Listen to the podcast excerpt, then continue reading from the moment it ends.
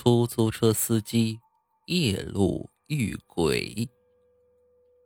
乡下的路很难走，特别是有坟圈子的路，总是让人心惊胆战。作为一名出租车司机，去这些地方的机会自然很多。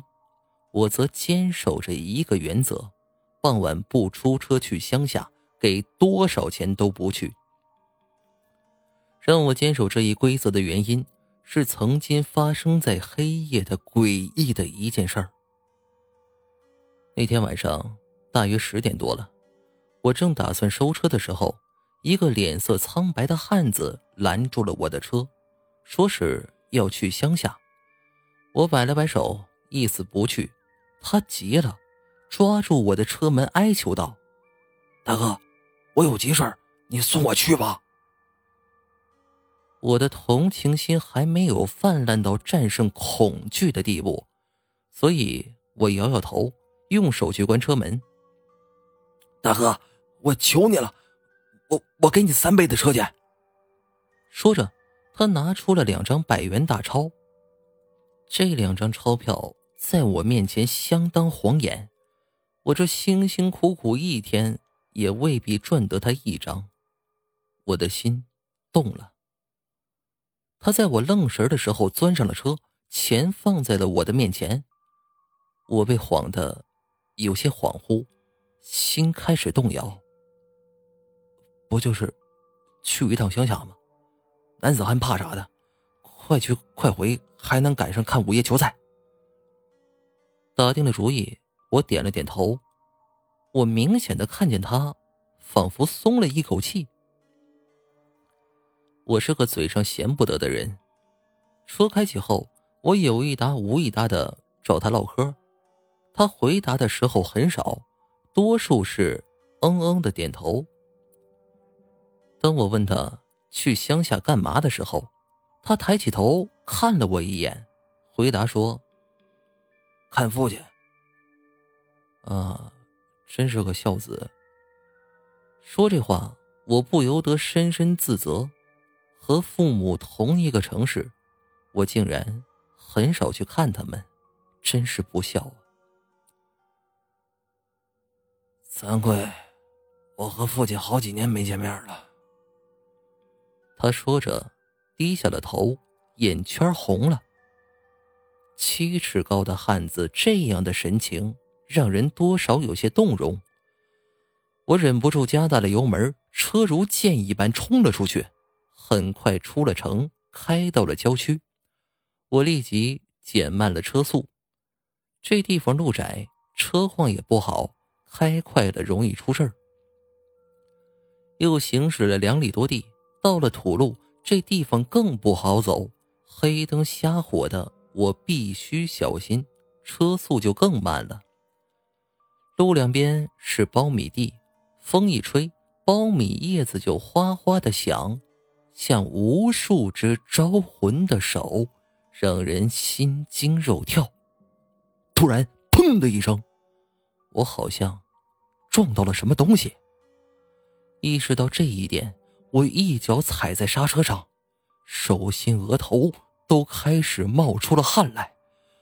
我跳下车，趴在车底下仔细的看，车下什么都没有，倒是感觉。背后凉飕飕的，怎么了，师傅？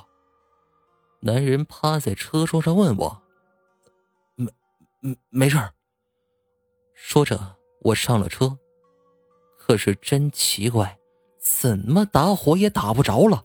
这车好像中邪了一样，越着急它越掉链子。师傅，车坏了吗？男人皱着眉头问。不知道，我不耐烦的回答，用力拧了一下油门。乖乖，车打着火了！我开心的不行，快速开起了车子。这一次车速明显加快。眼看着要到村子的地方，我知道那儿有一个坟圈子，这里才是最荒凉。最怕人的地方，每次走这里的时候，我的心都紧紧提着，好像要跳到嗓子眼儿一样。突然，路边出现了一个小女孩，她站在路边，冲着我摆手。我一脚踩在刹车上，伸出头问：“干什么呀？”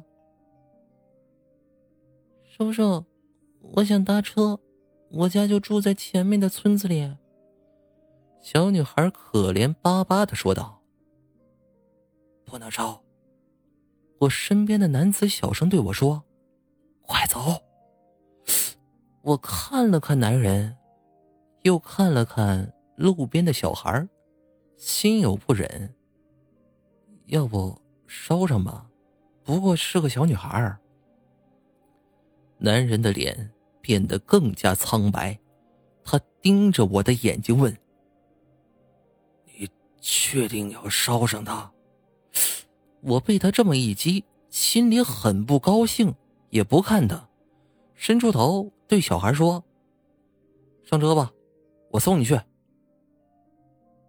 小女孩上了车，坐在后面。我从倒车镜里看了她一眼，浑身很脏。好像跌倒过一样，忍不住好奇的问：“你摔倒了吗？这么晚了，为什么还不回家呀？”小女孩突然抬起头，我看清了她的脸，她的脸青一块紫一块，嘴角带着紫色的血痕。你，你这是怎么了？我惊叫道：“叔叔，我想回家。”他没有回答我，只是带着哭音一遍遍对我说：“他要回家。”我被小女孩的哭声弄得心乱如麻，不由得加快了油门。这期间，我看了一眼坐在我身旁的男子，他怎么那么热，浑身是汗，可身子却在瑟瑟发抖。他在怕什么？哎，你怎么了？我伸手递给他一张面巾纸。我求你了，把他放下吧。在我给他面巾纸的时候，他突然低声对我说道：“为什么呀？”我纳闷的看着他，这人怎么那么没爱心呢？大半夜的一个小女孩多不安全呢！让我把它放哪儿啊？求你了！他又小声哀求，而且神色越来越慌张。不过我都不为所动，一个大男人连这点爱心都没有，还算是人吗？在村子口，我停了下来，男人飞速的跳下了车，飞一般的跑了。我再一回头。看见坐在后座的小女孩，竟然不见了，真奇怪了，没看见这小家伙什么时候下的车呀？再看了一眼四周，冷冷清清的，哪里还有一个鬼影？我当时就打了一个冷战，不敢多想，启动上车，赶紧开回了家，一路有惊无险，安全到家。这事儿一转眼就被我忘记了，可是我在手机上却看见了这么一条新闻：强奸幼女致死的犯人逃出了监狱，在家门口猝死，死因不明，双眼暴睁，疑似吓死的。同时附有这人的照片，还有被他残害的孩子的照片。当我看见照片时，我顿时脊背生寒，汗毛直竖。这，这不是我送的那位孝子吗？那个被害的孩子，不正是半路上捎带的小孩吗？这一惊，我差点扔了手机，心砰砰直跳。